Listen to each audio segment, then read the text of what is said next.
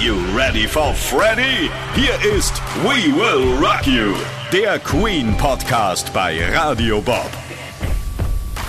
Ja, da sind wir wieder. Hier kommt die nächste Folge unseres Queen Podcasts zu all den Themen, die eben noch nicht alle Queen-Fans wissen. Ich bin André Dostal von Radio Bob und bei mir ist wie immer einer der Fans, die fast alles wissen über eine der größten Rockbands aller Zeiten, nämlich Stefan Burmeister. Hallo Stefan.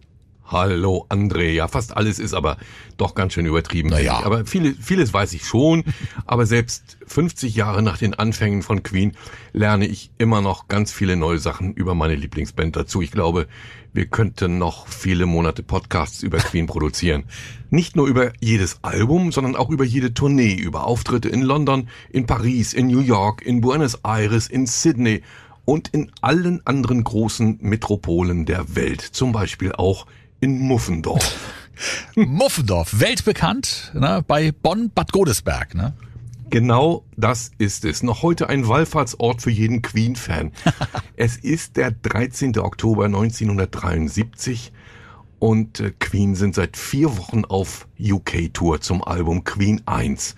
Und aus irgendeinem heute nicht mehr so ganz nachvollziehbaren Grund macht man einen Abstecher in dieses Kuhdorf, das seit 1915 zur Stadt Bad Godesberg bei Bonn gehört. Das ist da irgendwie mal eingemeindet worden Mhm. und hat damit nicht nur den ersten Auftritt auf dem europäischen Festland, sondern den ersten Auftritt überhaupt außerhalb von Großbritannien.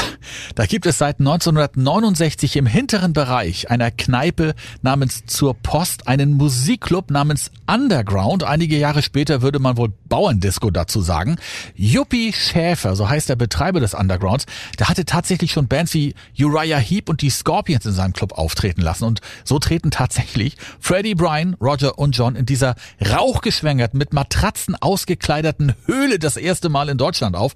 Hier wird an diesem Abend mit einer der zukünftig größten Bands der Welt, also ja, Rockgeschichte geschrieben. Juppie Schäfer hat diesen Auftritt leider nicht mitgeschnitten. Es existieren davon nur noch so ein paar alte Plakate. Ja, es gibt äh, tatsächlich ein paar Bootlegs mit einzelnen Titeln, die angeblich im Underground aufgenommen wurden. Aber ob die wirklich von diesem legendären Auftritt sind, kann wohl niemals nachgewiesen werden. Einen Tag später hat man dann noch einen Auftritt im Luxemburger Blow-Up Club, der sogar aufgezeichnet und später von Radio Luxemburg gesendet werden soll. Aber leider streikt die Bandmaschine und deswegen gibt's auch von diesem Auftritt nichts Verwertbares. Danach kehrt man wieder zurück auf die Insel, um die UK-Tour fortzusetzen. Das Underground selbst wird bereits 1975 wegen ständigem Ärger mit den Anwohnern und den Behörden wieder geschlossen. Leider. Vielleicht fahren wir mal hin zusammen, Stefan, und gucken uns das Das trotzdem machen noch mal wir. an. Wie ich dich kenne, hast du seit unserer letzten Folge deine Queen Memorabiliensammlung schon wieder vergrößert, oder? Stimmt's? Ja, auf jeden Fall. Bereits nach unserer vorletzten Folge habe ich nämlich wieder zugeschlagen Oh Mann. und mir ein Brian May Gitarrenplektrum gegönnt. Also natürlich nicht so ein, so ein Plastikdingens, was Brian ja nie verwendet, sondern eine der von ihm bevorzugten Sixpence-Münzen. Und zwar von 2008 mit seinem Bild anstelle der englischen Königin auf der einen Seite und seiner Red Special Gitarre auf der anderen. Und du weißt ja, ich würde mir immer gerne auch noch einen Nachbau der Red Special zulegen. Und da habe ich gedacht, ich fange schon mal mit dem Plektrum an. Nun haben wir uns beim letzten Mal ein bisschen verquatscht und viel Zeit mit dem Album A Night at the Opera und dem Mega-Hit Bohemian Rhapsody verbracht und der ganzen Technik dazu. Und äh, heute müssen wir ein bisschen aufholen. Und deswegen behandeln wir die nächsten vier Alben in der Queen Timeline, also die Zeit von 1976 bis 79. Das war noch Zeiten, oder? Vier Jahre, vier Platten, ey. Das sind dann also die Alben. A Day at the Races, News of the World, Jazz und das erste Live-Album Live Killers. Genau um die geht's heute, ja. Der Riesenerfolg von A Night at the Opera sorgt dafür, dass Queen nach Jahren negativer Presse auch in ihrer Heimat endlich entsprechend gewürdigt werden. Sie werden von den Musikzeitschriften zur besten Band und Bohemian Rhapsody zur besten britischen Single gewählt. Inzwischen werden die Bandmitglieder privat etwas sesshafter. Brian heiratet seine Verlobte Chrissy, John seine Freundin Veronica, Freddie wohnt mit seiner Freundin Mary schon einige Jahre zusammen. Nur Roger, damals noch der Partylöwe und Frauenheld der Band, der tobt sie noch ein bisschen länger aus, bis er seine feste Freundin Dominique findet, die die Assistentin ist von Richard Branson, dem heute milliardenschweren Chef von Virgin Records. In diese Zeit fällt auch die Trennung von Freddie und Mary aufgrund des Coming-Outs von Freddie und dem Beginn seiner Beziehung mit David Mintz, einem Plattenmanager. Von nun an kann Freddie sich ohne Versteckspiel voll ausleben. Das Jahr 76 startet gleich im Januar für Queen mit einer sechswöchigen Tournee durch die Vereinigten Staaten mit insgesamt 32 Shows. Danach folgen bereits die zweite Tournee durch Japan mit elf Konzerten und eine Tour durch Australien mit weiteren acht in nur zwei Wochen. Queen sind von jetzt auf gleich zu einer Band von Weltklasse geworden. Erst Ende April 76 kehren die vier zurück in ihre Heimat und beginnen sofort mit den Aufnahmen zu ihrem fünften Album, das Day at the Races heißen soll. Übrigens sind die beiden Alben A Night at the Opera und A Day at the Races nach zwei Kinofilmen aus den Jahren 1935 und 1937 der Marx Brothers einer US-Komikertruppe benannt worden, wofür sich Queen 1977 bei Groucho Marx mit dem Geschenk von zwei goldenen Schallplatten für diese beiden Alben bedanken. Und noch während der Aufnahmen zu diesem fünften Album wird kurzfristig eine kleine Tour in Großbritannien geplant, und zwar zwei Termine in Edinburgh und einer in Cardiff. Dieser mit Support von Manfred Mann's Earth Band und Richie Blackmore's Rainbow, die damals noch mit der Legende Ronnie James Dio als Frontmann aufgetreten sind. Der Eintritt für dieses Konzert 3 Pfund 50, oh. damals rund 16 Mark. Der Höhepunkt dieser Kurztour sollte aber in London selbst stattfinden. Am 18. September 76 findet dieses Konzert nämlich im Londoner Hyde Park statt, und zwar für Lau. Queen wollen sich mit diesem Geschenk bei ihren britischen Fans bedanken für die Treue und Verbundenheit der letzten Jahre. Die Wahl dieses Datums übrigens hat einen ganz bestimmten Hintergrund, das ist nämlich der sechste Todestag von Jimi Hendrix. Und so drängen sich am 18. September 76 offiziell 150.000, inoffiziell sogar 200.000 Zuschauer im Hyde Park, um ihre Band zu feiern. Queen beginnen dieses Konzert mit einem Titel vom Band, und zwar dem Anfang von Tie Your Mother Down, einem Titel vom neuen Album, das es ja noch gar nicht gibt, und deswegen also vom Band, das wird man live also erst später performen. Das Konzert wird leider von der Polizei beendet, weil die genehmigte Zeit irgendwann überschritten wird, und deswegen gibt's trotz der noch lange anhaltenden Rufe der Fans leider keine Zugabe. Um die Band wirklich zu hindern, weiterzuspielen, lässt die Polizei sogar den Strom abschalten, geschickterweise nicht nur den der Bühnenanlage, sondern auch den Strom der Parkbeleuchtung, sodass 200.000 Fans sich im Dunkeln nach Hause drängeln müssen. So ein Riesenkonzert, aber haben Sie das irgendwann mal veröffentlicht, das Ding? Das Konzert wurde offiziell nie veröffentlicht, es existieren aber Audio- und Video-Bootlegs, weil eigentlich eine Konzertdokumentation geplant ist. Und ein großer Teil dieser Bootlegs hat es trotzdem irgendwie bis auf YouTube geschafft und es scheint dort von Queen auch geduldet zu werden. Hm. Ihr müsst dazu einfach nur in YouTube mal nach Queen Hyde Park 1976 gucken. A Day at the Races wird in den Manor Studios in der Grafschaft Oxford aufgenommen. Diese Studios gehören zu Richard Bransons Virgin Records und genau hier lernt Roger Taylor, wie vorhin schon erwähnt, seine Freundin Dominic Barrett kennen. Die Manor Studios bieten mit einem Wohnbereich, einem Swimmingpool, einem Billardzimmer, mehreren Tennisplätzen und einer erstklassigen technischen Ausstattung die allerbesten Voraussetzungen für die neuen Weltstars. Hier hat übrigens Mike Oldfield 73 schon sein berühmtes Tubular Bells Album produziert. Die finalen Arbeiten am neuen Queen-Album finden in den schon uns bekannten Psalm East Studios in London statt. In diese Zeit fällt auch die ja, freundschaftliche Trennung von Produzent Roy Thomas Baker. Queen wollen in Zukunft ihre Alben selbst unter dem Namen Queen produzieren, um mehr Verantwortung für die Songs zu übernehmen. Aber sie merken später, dass das doch nicht so ganz ohne einen richtigen Produzenten geht, aber dazu mehr in einer weiteren Folge unseres Podcasts.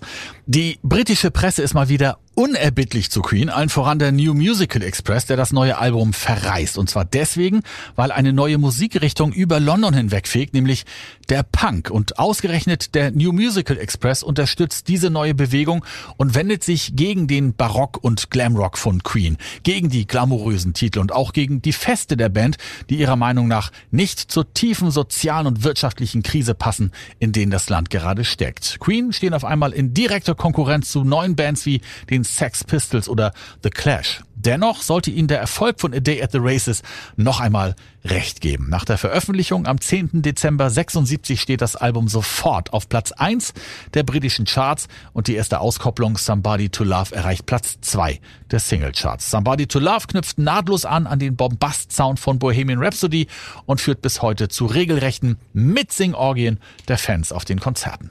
Es wird auch noch eine zweite Single aus diesem Album ausgekoppelt, und zwar Tie Your Mother Down, ein Stück, das Brian May bereits 1970 während der Zeit seiner später abgebrochenen Dissertation in Astrophysik auf Teneriffa zu schreiben beginnt. Trotz des geringeren Verkaufserfolges als Somebody to Love, das Freddie übrigens Soul-Legende Aretha Franklin gewidmet hat, zählt Tie Your Mother Down bis heute zu den beliebtesten Songs der Fans, der auf keiner Konzert-Setlist fehlen darf. Es ist auch einer meiner Lieblingstitel übrigens. Das Gitarrenriff von Brian ist nicht nur königlich, sondern ich empfinde es als göttlich. Und das findet übrigens auch Foo Fighters Drummer Taylor Hawkins, der von sich behauptet, der größte Queen-Fan der Welt zu sein. Moment mal. Mhm.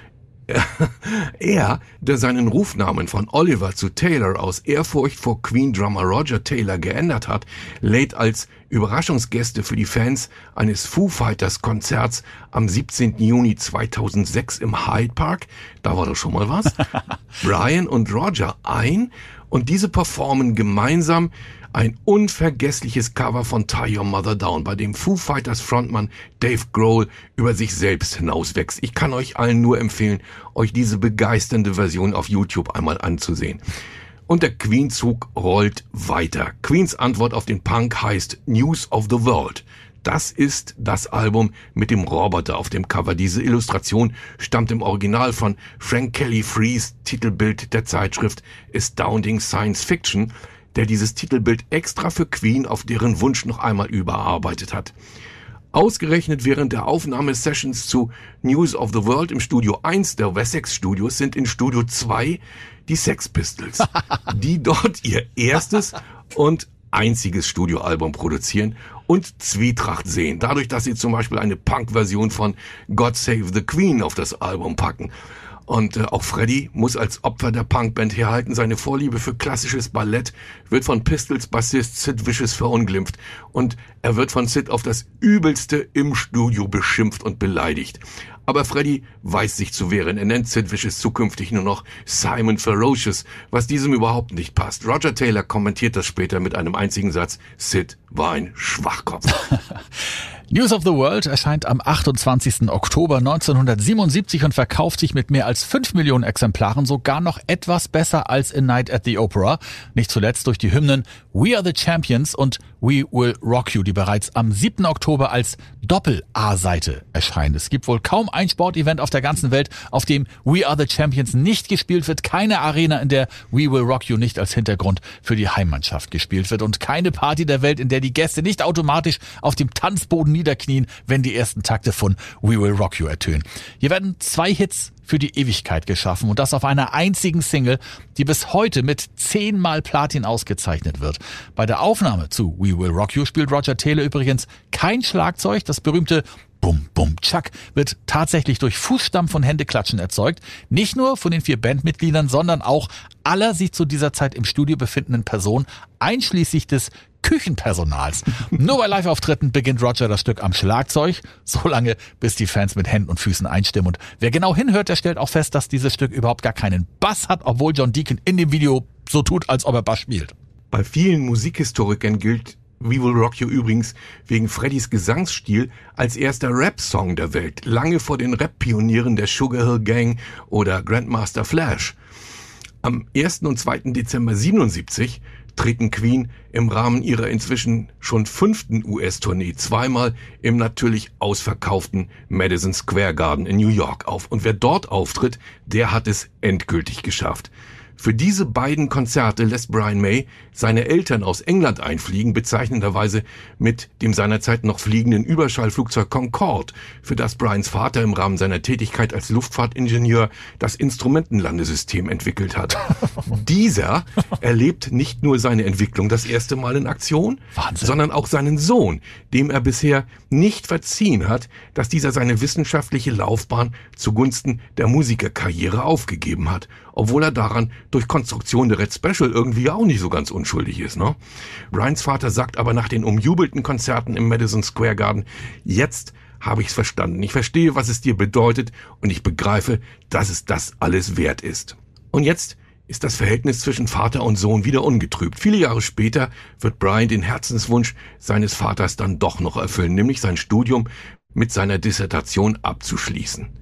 Queen hat mit dieser Tour die USA endgültig erobert. Das letzte Konzert dieser Tour findet zwei Tage vor Heiligabend 77 in LA statt und da lassen es die Bandmitglieder zum Tourabschluss nochmal so richtig krachen.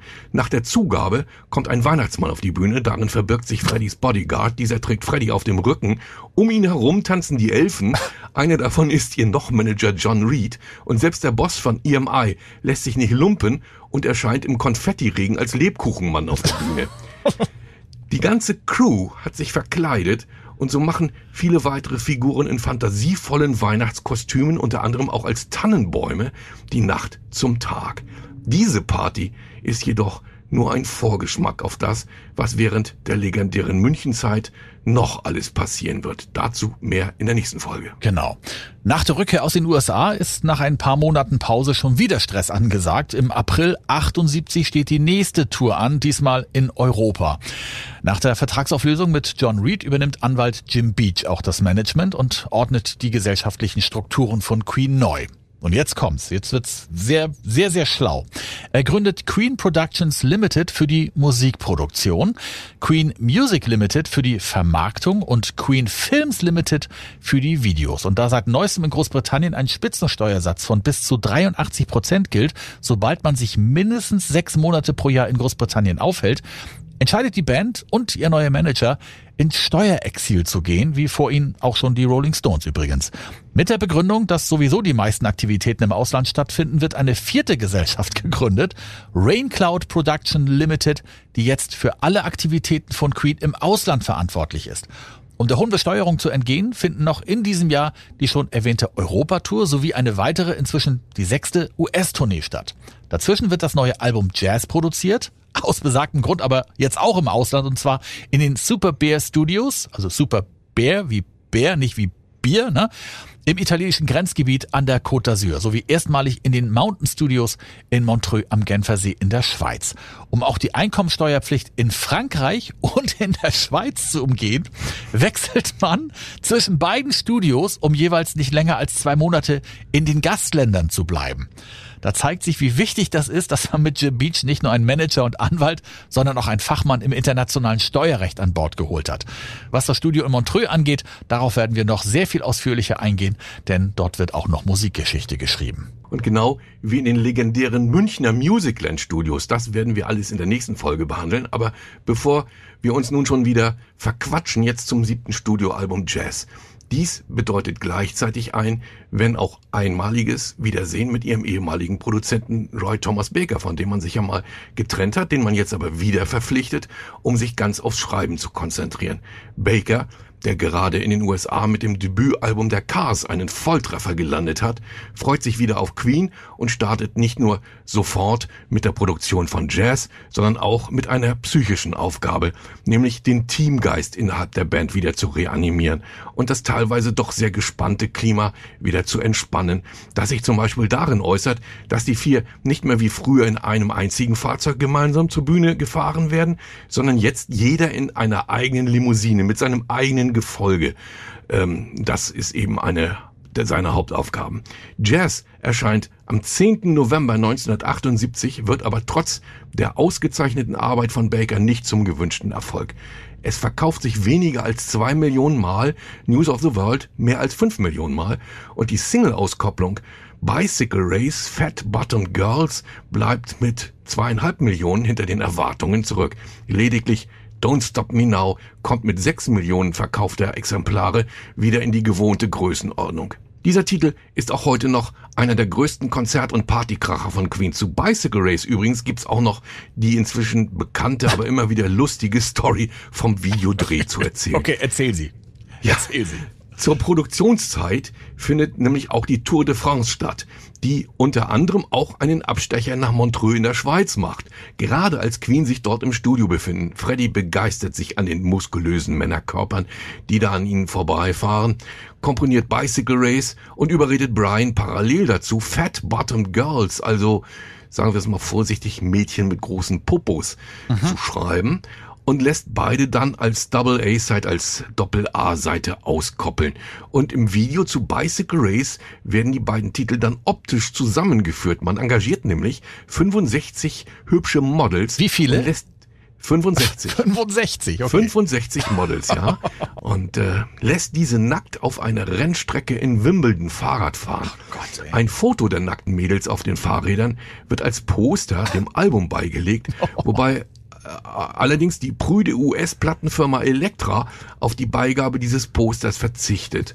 Auf der Single von Bicycle Race wird sogar der am deutlichsten sichtbare Fat Bottom mit einem Höschen übermalt. Ein rosa Höschen in der USA-Version, ein rotes Höschen in der europäischen Version aus Großbritannien.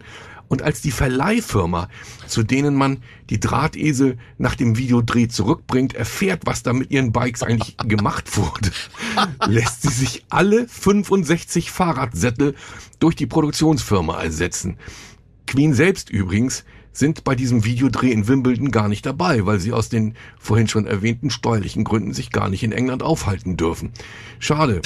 Für Roger hauptsächlich. Der Frauenversteher unter den Vieren hätte bestimmt seine helle Freude daran gehabt. Alleine die Idee. Wisst ihr, was wir machen? Wir nehmen einfach 65 nackte Models und lassen die Fahrrad fahren in England. Was ist da los gewesen? Ey, das kannst du heute auch nicht mehr machen. Ja, und endlich gibt es auch ein Live-Album, sogar gleich ein Doppelalbum. Dieses Album wird aufgenommen zwischen Januar und März 79 auf Konzerten in Lyon, Paris, Barcelona, Zürich und Rotterdam und abgemischt wieder in Montreux mit dem Ziel, die Energie der Konzerte rüberzubringen, ohne Nachbesserung und Neueinspielungen, sogenannten Overdubs. Daher werden von allen Terminen dieser Tournee nur die besten Tracks ausgewählt und daraus ein gemeinsames allerbestes Konzert zu machen. Auf dem Doppelalbum mit dem Namen Live Killers. Auf der ersten Seite findet sich ein Song mit dem Titel Death on Two Legs, der von Freddy angekündigt wird mit den Worten The next song is from A Night at the Opera. This is about. An dieser Stelle werden drei Pieptöne eingeblendet, um zu zeigen, dass hier eine Zensur stattgefunden hat. Im richtigen Konzert geht es an dieser Stelle natürlich weiter mit den Worten This is about a dirty, nasty man, we call him Motherfucker. Gemeint ist natürlich Norman Sheffield von Trident Records, der Queen, wie wir wissen, einige Jahre zuvor finanziell ausgenommen hat. Die Plattenfirma EMI verlangt jetzt diesen Titel wieder zu entfernen, um einem Prozess mit Sheffield zu entgehen, kann sich aber letztendlich damit nicht durchsetzen, sondern erreicht nur, dass Freddys Satz an der besagten Stelle auf der Platte abgebrochen wird. Live Killers wird mehr als zweieinhalb Millionen Mal verkauft, das für ein Live-Album zur damaligen Zeit ein Riesenerfolg ist. Sogar in Deutschland wird Platz vier der Albumcharts erreicht. Es soll jetzt weitere sieben Jahre dauern, bis wieder ein Live-Album von Queen erscheinen wird. So, Stefan, wir beenden hier unser heutiges Queen-Kapitel. Wie machen wir denn im nächsten Kapitel weiter? Ja, André, wir werden für eine Folge einen Teil der gemeinsamen Timeline der vier verlassen und widmen uns hauptsächlich Freddie Mercury, der von 79 bis 85 größtenteils in München lebt, parallel zu den Arbeiten mit Queen seine Solokarriere startet und es in München so richtig krachen lässt. Die Folge wird wahrscheinlich nicht so ganz jugendfrei werden. Na, schauen wir mal. Werden wir sehen. Du kannst es immer noch äh, zensieren. Mit den drei Pieptönen werde ich das dann machen. Natürlich gibt's auch Einzelheiten zu den legendären Münchner Musicland Studios und wir enthüllen, wer während dieser Zeit das fünfte Queen-Mitglied wird. Es bleibt spannend. Oder um es mit Freddy zu sagen, I won't be a Rockstar, I will be a Legend. Das war We Will Rock You, der Queen Podcast bei Radio Bob. Mehr davon jederzeit auf radiobob.de und in der MyBob App für euer Smartphone. Hier gibt's übrigens auch Musik von Freddie, Brian und Co. nonstop in Bobs Queen Stream. Radio Bob, Deutschlands Rockradio.